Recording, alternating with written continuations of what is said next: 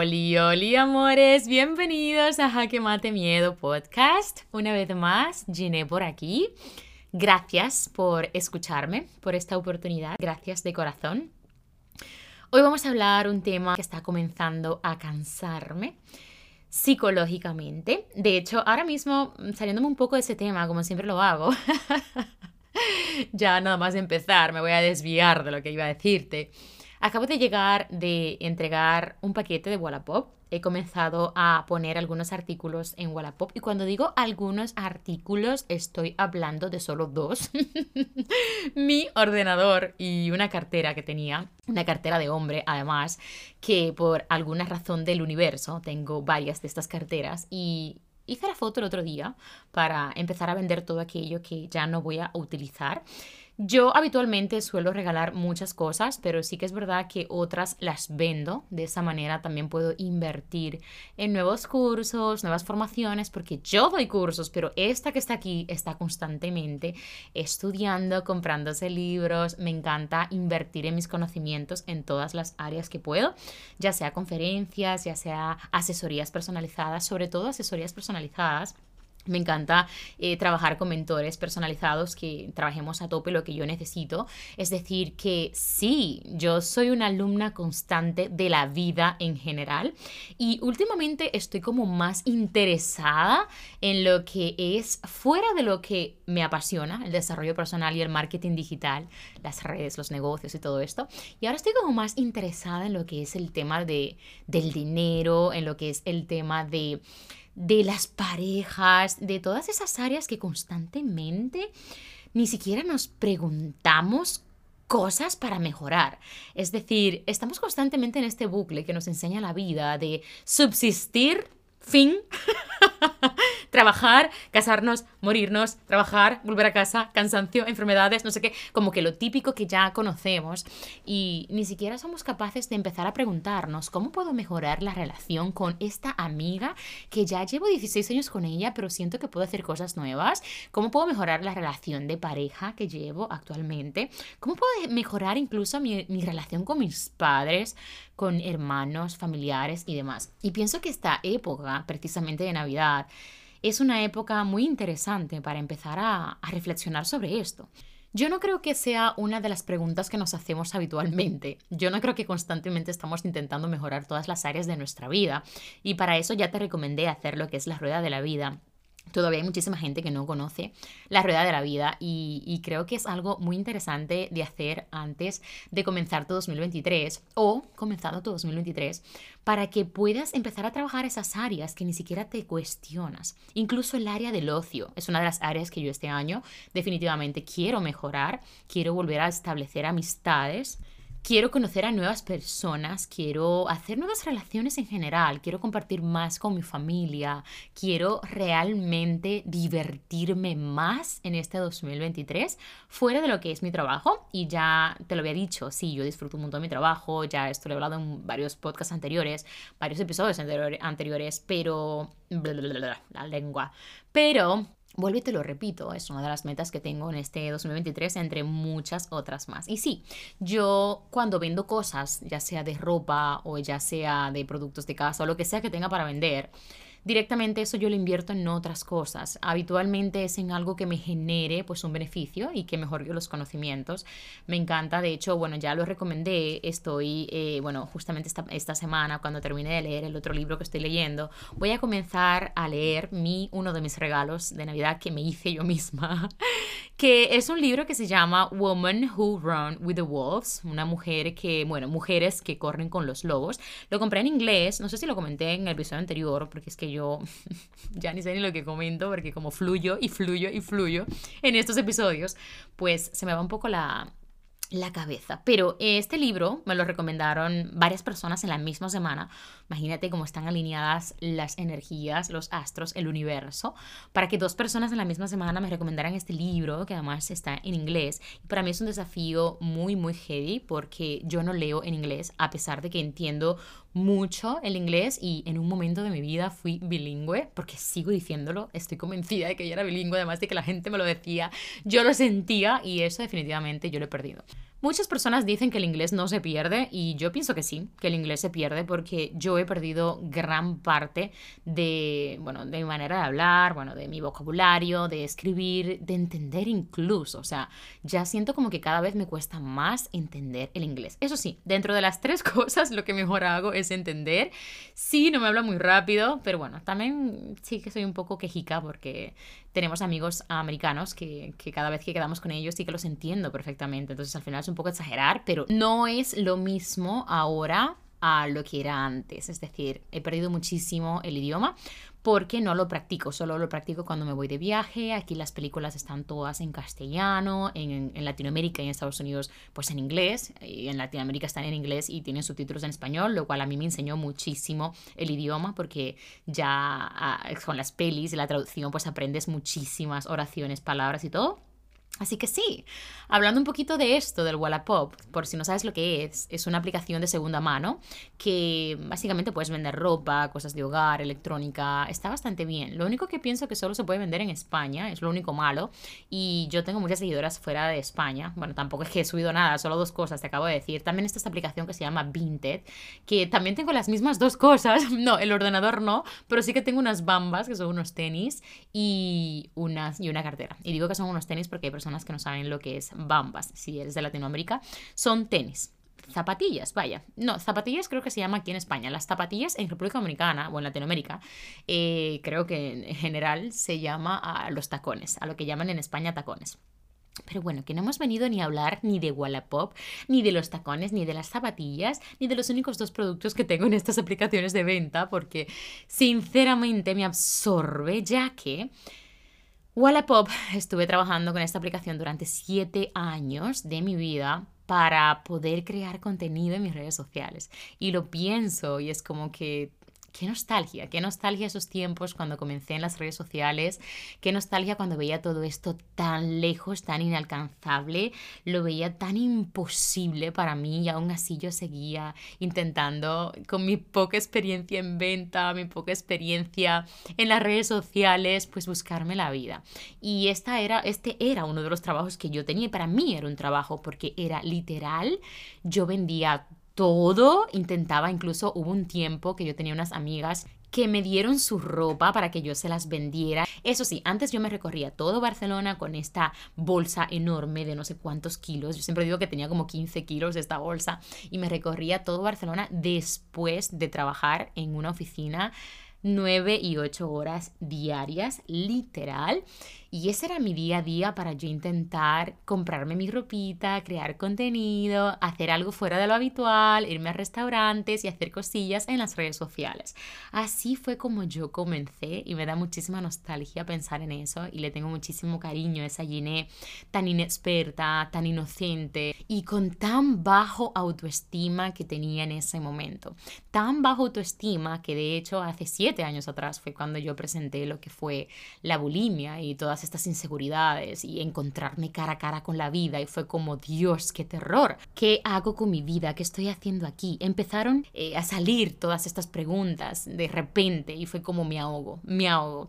Y precisamente en ese momento, pues era un momento de vulnerabilidad. Este momento en el que me afectaba absolutamente todo, lo bueno, lo malo, absolutamente todo. Veía todo súper negativo, yo intentaba encontrar esa luz, pero todo cada vez era más oscuro. Y es este momento en el que básicamente no me conozco, no sé a dónde voy, no sé qué quiero hacer, no sé qué me gusta, no sé qué siento, no puedo ni siquiera describir qué tipo de emoción estoy sintiendo en este momento. Y ese momento de tu vida, vida, si estás en ese lugar, es un momento muy duro porque es un momento en el que la vulnerabilidad está literal en su máxima potencia, o al menos es mi manera de verlo y de pensar. Y hoy quise comenzar este episodio así, porque justamente ahora acabo de recordar pues cómo fueron esos inicios y además ya sabía que iba a hablar sobre esto en este episodio y, y de eso precisamente quiero hablar. Quiero hablar de lo que es el odio en las redes sociales, el odio en la vida en general, cómo puede llegar a afectar el odio en la vida de las personas que están en este punto de vulnerabilidad, en este punto de conocerse, en este punto de perdición en su vida. Hace unos días la semana pasada, el día 24 de diciembre, sí, 24 eh, de diciembre, un día de compartir con la familia, un día que en principio se nos vende alegría, aunque yo entiendo que no es un momento de máxima felicidad para muchas personas, ya que en este día faltan muchos seres queridos porque o los hemos perdido que ya no están con nosotros o porque no pueden venir a los encuentros familiares. Y la verdad es que es un momento pues duro, un momento que echamos de menos a estas personas que tanto queremos, ¿no? También pues habitualmente la familia o se enferma, estamos ahora mismo, yo creo que peor que en el COVID, ayer estuvimos viendo Avatar en el cine y os juro que estuvimos a punto de, de salirnos a los 15 minutos de comenzar la película y la película dura 3 horas, o sea, literal todo el mundo tosiendo, se armaron conflictos dentro de la, de la sala, empezaron a chillarse entre ellos, eh, bebe agua, sal de aquí, no sé qué, o sea, ya que yo era, es que fíjate lo que mm, tenía que ser aquello para que entre ellos empezaran a meter, que yo entiendo que el tema de la salud pues es una cosa que pues que oye, mm, mayormente no se puede controlar, eh, tampoco entiendo de que si estás tan enfermo vayas a un cine a toser todo el tiempo durante tres horas, tampoco lo entiendo, esto tampoco lo veo normal, pero oye, hay personas que directamente no pueden controlar esto. O sea, al final los constipados nadie quiere estar enfermo, ¿no? Pero en este caso, pues estuvimos en este cine y era todo el mundo tosiendo. Así que al final estas épocas, encima que nos enfermamos, echamos de menos, hay otra cosa que influye mucho en la nostalgia de estos días, que es básicamente el encontrarnos con nuestra niña interior o nuestro niño interior. Porque reunirnos con la familia nos hace recordar cosas de nuestro pasado que muchas veces no estamos preparados para revivir.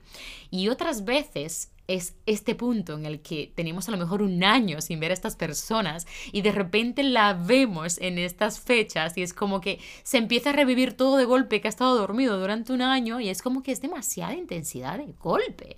Siento que es una fecha muy delicada. A mí me encanta vivirla con muchísima ilusión porque mi hermana mediana vive la Navidad de una manera súper especial y bonita. Y a mí me encanta esa ilusión en la que ella la vive como si fuera una niña, literal, una niña.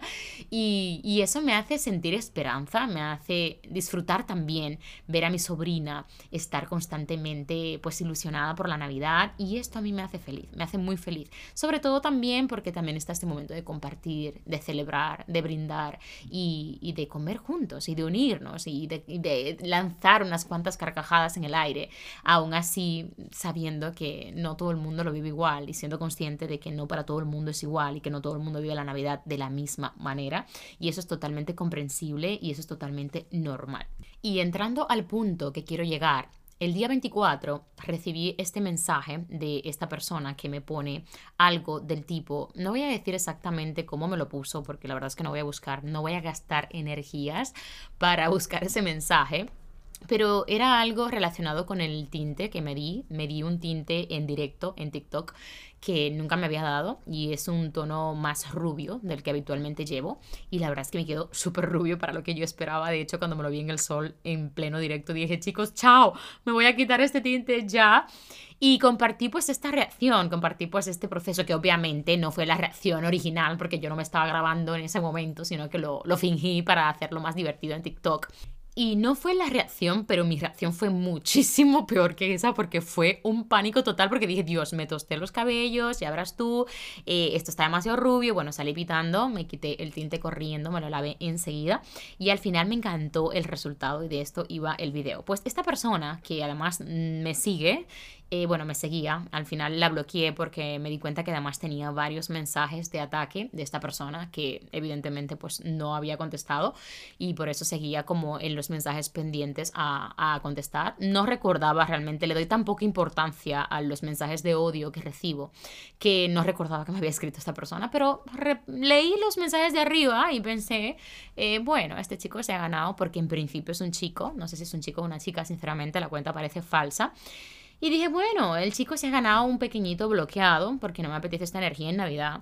Habitualmente no bloqueo, sinceramente yo pienso que una persona que te esté dando este tipo de odio en tu vida te está dando esta energía y está invirtiendo esta energía en ti. Y para mí las energías son todas un te quiero porque es como que alguien se está tomando el tiempo realmente de escribirme algo y eso sinceramente me hace sentir hasta especial, así lo digo. Y también por otro lado, este tipo de comentarios básicamente te está diciendo en tu cara, estás pasando a otro nivel, estás creciendo, estás haciendo mucho ruido. Y esto realmente, señores, esto es muy heavy. Esto es demasiado heavy porque al final esto es lo que queremos conseguir todos en las redes sociales. Que nuestro ruido realmente llegue masivamente, que nuestro ruido realmente llegue a todos los rincones del mundo. Y habitualmente cuando llegas a estas personas que no te conocen, es más fácil juzgar que conocerte o preguntar. Y no vamos a hablar precisamente de lo de juzgar directamente, pero sí que vamos a hablar de qué pasa con estas personas, ya que para mí, a día de hoy, ya no soy esa niña que vendía en el Wallapop para empezar en sus redes sociales, que sentía muchísima pena de que me escucharan hablar con la S, la Z, la C, que de hecho hoy justamente también recibí otro ataque en el directo de TikTok, o sea, cada vez es más frecuente porque estoy creciendo cada vez más, lo cual me hace muchísima ilusión. Y cada vez que me pasa esto, pues siempre contesto con mucho amor. En este caso, este mensaje yo no lo contesté. El mensaje básicamente decía que qué manía tenía con estar tiñéndome de rubia, que yo no soy rubia, que con el color de piel morena rara que tengo, eso no me queda nada bien y que no importa los años que tenga en España, que yo no voy a dejar de ser latina. O sea, evidentemente era un comentario racista y que atacaba mi físico totalmente. Este comentario, sinceramente, es que era como para plip, eliminar y punto, pero dije, no, voy a compartir este comentario. Hice captura de esto, bueno, este mensaje, digo comentario, pero fue un mensaje privado. Hice captura y lo compartí en mis stories y hice una vez más lo que siempre hago. Digo, vamos a darle amor a esta personita porque necesita amor. Yo quiero enseñar a mi audiencia que realmente ante estos mensajes lo mejor es entender que estas personas necesitan amor. Es entender que estas personas necesitan ser escuchadas o necesitan desahogarse de cierta forma, ¿no? Pero hoy vamos a hablar de la otra cara de la moneda. Es decir, hoy vamos a ponernos en la posición de lo que es esta persona. Vamos a pensar realmente qué puede estar pasando por la mente de esta persona porque esto realmente es como yo lo enfrento y estamos en el lado de la moneda de que mi audiencia, por apoyarme y por entenderme y por ver mi manera, o sea, compartir mi visión y compartir mi manera de pensar, le da a ese icono de amor para darle amor a este hater. Otras personas no le dieron, directamente me escribieron y me dijeron, no, a ese yo no le voy a dar nada, no sé qué, sinvergüenza. Y empezaron a insultarlos ahí a mí por mensaje privado porque ya yo lo tenía bloqueado el tío. Tampoco puse su nombre, nunca pongo los nombres de las personas. Pero tampoco es que hago esto, muy seguido, lo he hecho algunas veces solamente. Y lo seguiré haciendo las veces que haga falta. Pero en este caso me, me detuve a pensar de que esto tiene que ir un poco más allá. Porque está bien, estamos en este lado de la moneda en la que las personas están apoyando mi filosofía y entienden la manera como tan cordial de yo comprender que esta persona necesita amor. Perfecto, hasta ahí todo bien. Pero en realidad ese día me puse a pensar algo mucho más profundo, que es esto que te he comentado al principio. Muchas personas ahora mismo no están preparadas para recibir, esto siempre lo pienso cuando me pasa, pero nunca he como hablado a profundidad de esto, y muchas personas realmente no están preparadas para recibir este tipo de mensajes en una fecha donde tienen removida las emociones de su infancia, la Navidad, la falta de ese familiar, bajo autoestima, entre un sinnúmero de malas gestiones emocionales que puede llegar a tener, este mensaje directamente le destruye en una fecha como tan especial como es la Navidad. Y me hizo reflexionar como, wow, qué infeliz tiene que ser esta persona para que el día de Navidad me escriba semejante mensaje. Cuando ese día lo único que a mí me pasaba por la mente era darme prisa en el entreno, porque además estaba entrenando cuando lo leí, darme prisa en el entreno porque tenía muchas ganas de organizar el día, tenía muchas ganas de llegar a casa de mi hermana, tenía muchas ganas de, de hacer todos mis regalos, porque me dediqué una hora y media a envolver todos los regalitos, que al final no compartí absolutamente nada, me dio mucha rabia porque no me dio tiempo. Y claro, entre un sinnúmero de cosas que me hacían como tanta ilusión, me encanta regalar, me encanta esta, esta parte de, de, de la magia de la Navidad que mi familia la vive y era como que estaba deseando, a pesar de que tengo a mi suegra ingresada todavía y que ha sido muy duro para nosotros, yo quise mantener como esta energía porque necesitaba mantener esta energía para mantenerme fuerte y poder seguir siendo este apoyo que he sido para Ruby en estos días tan duros para él. Pero yo necesito estar conectada con eso que me hace fuerte y yo decidí que en este día pues iba a compartir con mi familia, además de que fue algo que hablé con él y, le pedí que si él necesitaba que me quedara, que yo me iba a quedar, porque al final él iba a pasarla con su familia. Ya os expliqué en un episodio anterior que, que Rubí y yo no pasamos esta fecha juntos, él la pasa siempre con sus padres, pero como su madre estaba en el hospital y su padre la pasaba con sus tíos, pues él lo iba a pasar con sus tíos. Y para él es muy importante pasarla con su familia y para mí es muy importante también pasarla con mi familia final, después de establecer esta conversación con él, eh, me hizo entender que para él le hacía muchísimo más feliz que yo lo hiciera con mi familia y que el día siguiente pues ya íbamos a estar todo el día juntos porque era nuestro aniversario además. Y así lo hicimos. Estuvimos el, el día 25, bueno, menos cuatro horas, que son las horas que él se va al hospital. Todavía no puedo ver a mi suegra, no nos permiten entrar. Solo puede entrar mi novio y su, y su esposo, básicamente, o sea, mi suegro, mi novio y mi suegro a verla y solamente pueden ser un par de horas al día por la mañana y un par de horas por la tarde. Entonces, independientemente de tiempo que se fue a ver a su mami, yo estuve con él el día 25 y compartimos un montón. Entonces, al final, este mensaje me hizo reflexionar que tenemos que pensar un poco más allá de cómo podemos trabajar las personas que tenemos esta capacidad de comunicar masivamente, como este mi caso, que ya llevo, eh, bueno, ya no sé ni cuántos seguidores tengo actualmente, pero Creo que ya pasamos los 200.000 en las plataformas que tengo. Y, eso me da a mí un, un privilegio de poder llevar mi voz a todas estas personas que realmente están activas dentro de mis redes sociales, de mover el mundo positivamente. Es decir, yo tengo la capacidad, tenemos la capacidad, todos los que trabajamos en las redes sociales, de poder influenciar positivamente en el mundo. Y eso es precisamente lo que yo siempre quiero hacer.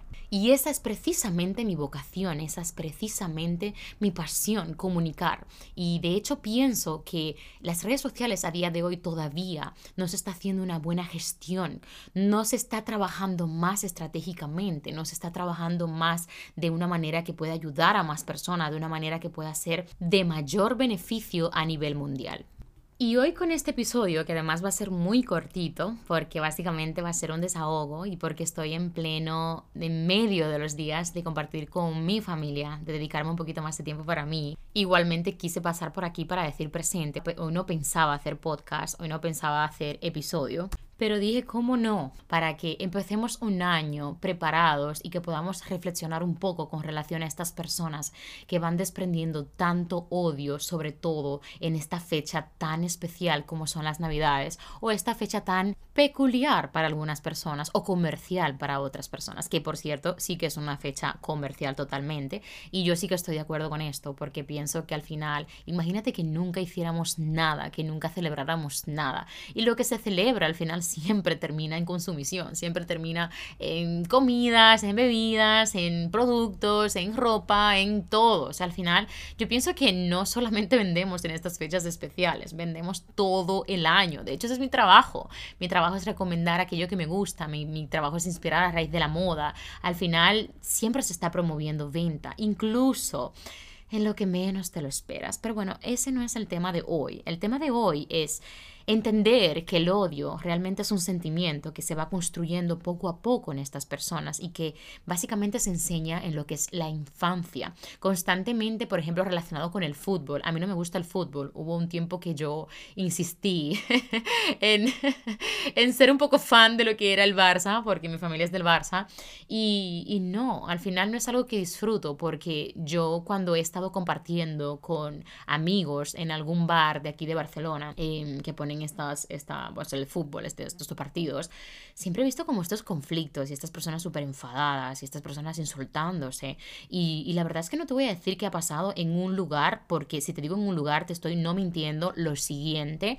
Literal en todos los lugares donde yo sé que hay un fútbol, ok, puedo estar porque me puedo adaptar al grupo y establecer, intentar establecer esta conversación, pero siento que hay un fanatismo como que no es muy saludable Y para mí esto no, nunca ha conectado conmigo. Ahora, lo apoyo un montón, me encanta Messi, o sea, lo amo, me encanta, pero no soy una fiel seguidora del fútbol y cada vez pues muchísimo menos porque ahora Rubi ya ni lo ve, entonces al final es como que antes lo veía por él, pero ni eso, o sea, no era que me apetecía ver el partido, por ejemplo, con Ruby. Sin embargo, nunca he tenido como esta esta afición. Yo nunca he tenido como este fanatismo por el fútbol y no consigo entender que personas se discutan o personas, incluso familias, se vuelvan enemigas prácticamente o en contra por este tipo de polémica. Es decir, es un partido, es un juego. Es como esta manera de entender qué tanto tenemos que trabajar en la sociedad, por Dios, de cómo podemos permitir que un partido a personas mayores, y cuando digo personas mayores estoy hablando literalmente de personas de 60 años, que no son personas que tienen 15 años, no, no, no, 60 años, que a día de hoy no se hablan por discusiones que han pasado en reuniones familiares relacionadas con el fútbol. De hecho, yo recuerdo que en algunas ocasiones de amigos, incluso me parece que, no sé si a nivel familiar también, se eliminó la conversación de fútbol y de política en las comidas porque siempre terminaban mal. Y yo esto sinceramente no lo puedo llegar a entender porque si hay una cosa que a mí me encanta del mundo es que tú tienes el derecho de decidir y pensar lo que te dé la absoluta gana, absolutamente gana iba a decir tienes el derecho y todo el mundo tiene que aceptar y respetar eso y que a cierta edad de inmadurez se puede entender, pero cuando ya tenemos estas edades es algo que todavía no me cabe en la cabeza. Pero sí, el fútbol, por ejemplo, es un buen ejemplo de lo que es, por ejemplo, el odio. Otra vez con el por ejemplo, pero bueno, ya has entendido. El odio habitualmente se enseña desde pequeño, es decir, nuestros padres nos enseñan, por ejemplo, pues a, a, ser pues fanáticos del Barça y todo en contra del Madrid y no, no, y con la bromita pues eso se va desarrollando y eso se va construyendo y eso va a más y más y más. Es algo que se va alimentando constantemente y el, y el odio en sí es como este desplazamiento de esta persona que siente odio hacia otra persona. Es decir, es algo que puede literal destruir. Al contar cosas negativas se puede ir trabajando cada vez más y más y sirve como para hacer frente a lo que es tu bajo autoestima. Cuando estas personas están intentando atacar en las redes sociales sobre todo porque es más fácil atacar por ahí ya que nadie te está viendo la cara y es súper curioso porque todos los mensajes de odio que he recibido en mis redes sociales son cuentas literal que son falsas porque eh, o tiene una cara de lado o tiene un paisaje, no tiene seguidores ni siguiendo ni ellos siguiendo, cero seguidores por todos los lados, que tampoco quiero decir que todas las cuentas que son cero seguidores sean falsas porque por ejemplo mi mamá no tiene seguidores prácticamente, no sigue a nadie y siempre está activa en las redes sociales. Ella no, ella ni siquiera sabe darle a seguir a la gente, simplemente sabe comentar a mis publicaciones y poco más y compartir mis publicaciones en sus stories y poco más.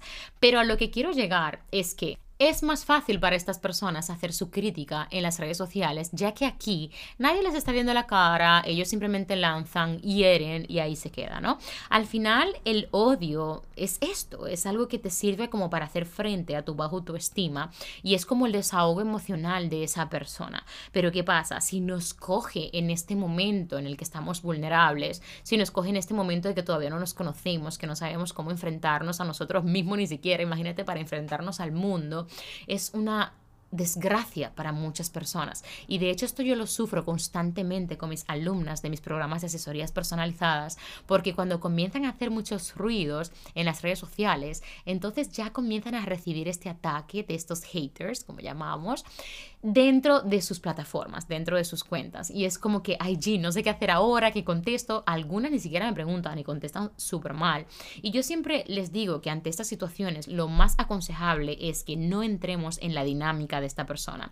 Si el comentario es muy ofensivo, si es un comentario que realmente no te hace bien leer, porque quizás dentro de ese comentario hay un poco de verdad y ahí quiero entrar ahora. Es decir, cuando algo realmente nos afecta es porque creemos que hay un poco de verdad dentro de eso. Yo pienso que realmente cuando algo nos está haciendo daño es porque todavía no hemos trabajado nuestro, nuestra autoestima, no hemos trabajado nuestra seguridad, no hemos trabajado en esa área y más sobre todo cuando te están tocando algo que ya de por sí tú sientes inseguridad, es como que mm, me tocó justamente donde más me dolía y es básicamente una explosión interna de emociones que termina habitualmente muy mal. Lo triste de todo esto es que el odio une. Está comprobado que el odio une. Y yo cuando leí esto una vez en un libro, no recuerdo en cuál lo leí, sinceramente, fue súper triste porque lo pensé y en realidad tiene muchísima verdad. El odio literalmente une a las personas porque da de qué hablar, alimenta también cosas que tienen dentro, alimenta esas creencias que tienen y habitualmente, no sé si te ha pasado alguna vez, seguro que sí, tú vas a llegar, por ejemplo, a este evento donde vas a conocer a alguien y antes de tú llegar a ese evento, una amiga que tú tienes mucha confianza en ella te empieza a decir, oye, ten cuidado con esta chica porque esta chica le hizo tal cosa a tal chica y pasó a esto y aquello y ya tú empiezas como a desarrollar una manera distinta de pensar de esta persona que realmente te condiciona, aunque tú estés muy estimulada y tú estés muy trabajada interiormente y tú tengas mucha gestión de tus emociones, créeme, te lleva a pensar de otra manera de cómo ibas realmente a entrar a esa conversación.